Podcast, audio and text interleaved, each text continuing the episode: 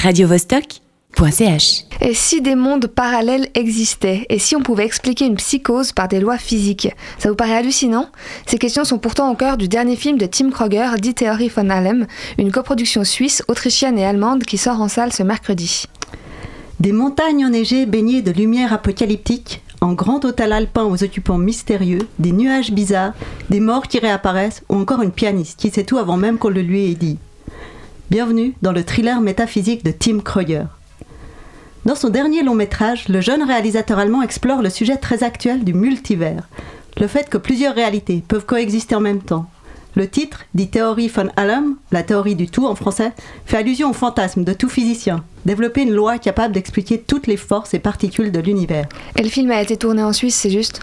Absolument. L'histoire se déroule en 1962. Le jeune Johannes se rend en compagnie de son directeur de thèse à un congrès de physique dans les Grisons. Le doctorant défend une théorie sur l'existence de mondes parallèles, mais personne n'y croit, pas même son directeur. Des mystères s'accumulent pourtant dans la vallée alpine. Le réel y, semble bien fragile. Leur virée helvétique tourne alors rapidement au cauchemar paranoïaque. Serait-ce dû au secret que couvre la montagne? Présenté en avant-première à la Mostra de Venise l'été dernier, le film a reçu un bon accueil du public. Il a également obtenu de nombreux prix dans différents festivals à gauche à droite. Il devrait plaire aux nostalgiques des années 60, aux cinéphiles aguerris et aux amateurs de science-fiction à l'ancienne. Et pour toi, le film a trois points forts. Alors tout d'abord, son esthétisme léché. À part une séquence au début, toutes les scènes ont été tournées en noir et blanc.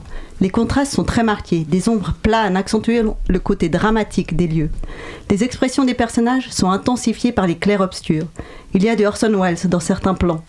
Côté paysage, le film nous en met plein la vue. Il offre des perspectives grandioses sur les Alpes en hiver. La neige y est abondante et les pistes désertes.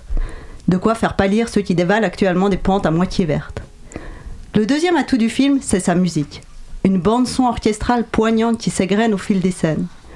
La partition de Diego Ramos Rodriguez m'a prise aux tripes. C'est bien plus qu'une toile sonore de fond. Elle fait partie intégrante du scénario. Dans les moments clés, on ne sait plus si c'est la musique ou l'image qui est la plus saisissante. Certains trouveront qu'elle prend trop de place, moi j'ai aimé. Elle me rappelle des ambiances Hitchcockiennes. Et le troisième point fort, du coup? C'est sa capacité à nous interroger de manière ludique sur un sujet complexe.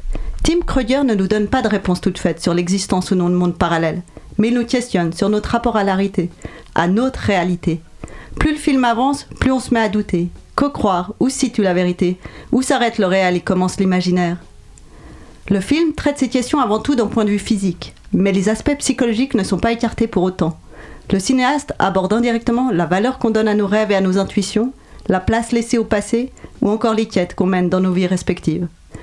Ces personnages incarnent tous une manière différente de donner du sens à ce qui nous échappe. Chacun, chacune se fera son avis sur l'issue du film en fonction de ses croyances. Finalement, c'est un peu comme avec le multivers. Plusieurs réalités peuvent coexister en même temps. Et selon les forces en présence dans nos esprits, les interprétations pourraient bien être à des années-lumière les unes des autres. radiovostok.ch